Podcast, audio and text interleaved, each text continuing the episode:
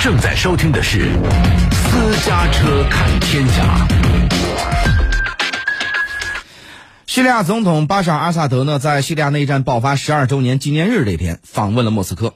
作为普京的忠实盟友，除了感谢普京这么多年给叙利亚提供的帮助，他还给这普京啊带来了一个善意的警告。阿萨德说呢：“这弗拉基米尔，我亲爱的大哥啊，你要小心一个事儿，美国人可能正在把叙利亚的极端分子转移到俄乌战场上，跟这俄军士兵作战。”这话从别人嘴里说出来也就罢了，阿萨德能当着普京的面说，那可是亲身经历的啊，血淋淋的教训。我们都知道啊，这叙利亚内战是2011年以希拉里为首的一批美国政客发起的“阿拉伯之春”这个行动导致的。美国人的目的呢，是建立起一个听话的阿拉伯世界，把拒绝归顺的政权全部推翻。起初啊，只是反对派裹挟民众示威游行，巴沙尔政府呢没怎么搭理，这就错过了用对话解决问题的这么一个窗口跟机会。进入到2011年3月。哎，这些所谓的平民就突然有了各种各样的这种轻重武器，开始对叙利亚政府军呢发动袭击。几天之内，叙利亚内战全面爆发。二零一一年八月，时任美国总统奥巴马是公开表示，巴沙尔呢应该下台，还强调说，让叙利亚政权更迭是美国对叙政策的头等大事儿。您看啊，这就是美国人搞外交的一逻辑：不喜欢政权必须推翻，人家的政权本身什么样的不重要。那沙特还是封建的这个皇权呢？听话的就给胡萝卜，不听话的自然有棍子。但是呢，颠覆他国政权也要讲一性价比呀！哎，资本主义国家不会干这个赔本买卖。这事儿呢，轮到这个美军亲自下场的是吧？只有萨达姆、卡扎菲这样的狠人。比较弱的像这个巴沙尔·阿萨德是吧？年轻时只想做个牙医。美国自然就会采用更为哎经济的办法，从叙利亚内战爆发开始算，两年时间内，美国叙利亚的反对派啊，美国给这叙利亚的反对派啊提供了价值二点五亿美元的非致命性援助。听起来是不是很像给泽连斯基送的这个防御性武器呢？同时，奥巴马还派出 CIA 特工驻扎在土耳其南部，以确定哪些反对派组织应该获得美国的武器装备。当然，这个问题很快就来了：参与到叙利亚内战当中的势力越来越多，各路人马之间的人员流动也很频繁，很难严格区分。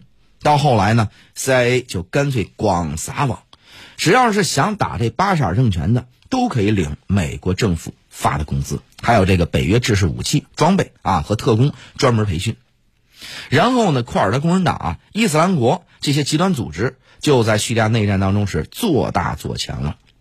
阿富汗和巴基斯坦的塔利班成员也跟在反对派屁股后边混饭吃。叙利亚内战这么多年啊，这些人拿了 CIA 多少好处，谁也不知道。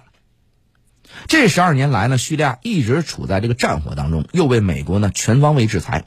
人民的日子啊，过得很苦。当然，对美国来说，这是一笔再划算不过的买卖。叙利亚内战爆发几年之后，趁各方混乱，美军终于亲自下场。他们也没干别的，直奔叙利亚北部产量最大的几块油田，圈完地就开始勤勤恳恳的搞生产。大家要注意啊，美军介入叙利亚局势没有得到联合国的批准啊，就是赤裸裸的入侵。但这么长时间了，没人管也没人问。然后呢，美军再以反恐为由，长期非法占据叙利亚的领土和国家资源，偷油偷粮食，是吧？咱们中国有句古话叫做“养寇自重”，美国人在叙利亚干的就是这样的事儿。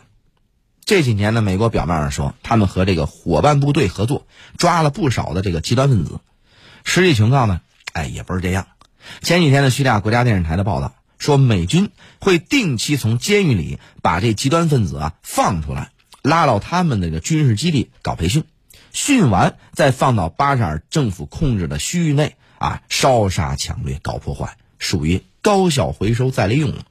好，那咱们再想想啊，北约这个邪这个邪恶组织，那到现在为什么还没解散呢？一开始北约是为了对抗这个华约组建的。那时候，它应该还算是区域性防御组织。到一九九一年的这个前苏联解体，华约被迫解散。按理说北约就该解散了，当然美国更具体一点说是美国军工复合体，它需要一个理由啊来控制这些成员国的军队，是吧？呃，让他们呢购买美国的武器装备，怎么办呢？反恐战争这个词儿就此登上了历史的舞台。当时被美国选作典型的，大家都知道是本拉登啊和这个基地组织。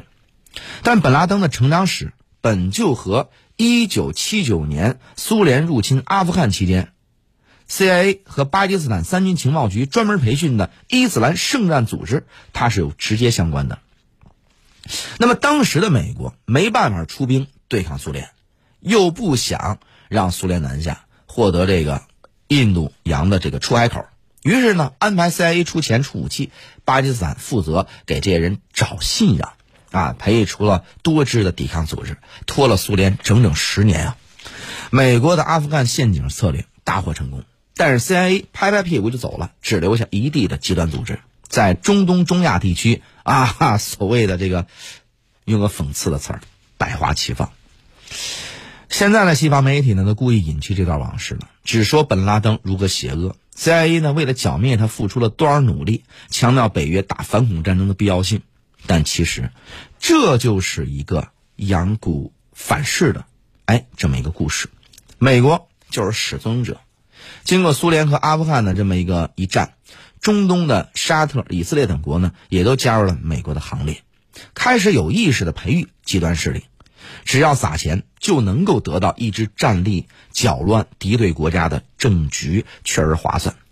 可是那代价呢？中东各国战火纷飞啊，难民是流离失所，又滋生出更多的暴力和混乱。这个恶性循环的源头正是美国。包括现在的乌克兰危机，西方国家表面上说的是从二零一四年签下明斯克协议开始，北约一直在重新武装乌克兰。这已经是对普京的欺骗，背弃了所谓的契约精神了。而 CIA 做的事儿，更是持续多年培训乌军内部的极右翼势力，比如说亮明纳粹立场，西方媒体却装看不见的这个亚速营。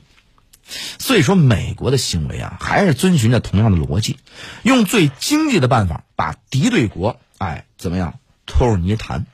那么造成了多少附加的这个伤害呢？一概不管。去年年中，美国前陆军副参谋长杰克基恩啊就曾经说过：“我们只花了区区六百亿美元，就得到了一个和俄罗斯开战的乌克兰，实在太划算了。”您看他这口气啊，估计用点极端分子也不是什么美国人会放在心上的事儿吧。好了，想了解更多的国际局势、大事小情、前沿资讯、大国的实际分析，都可以在私家车九九九的微信公众平台啊回复“看天下”三个字儿，回复“看天下”，扫码入群，我们一起来深入交流。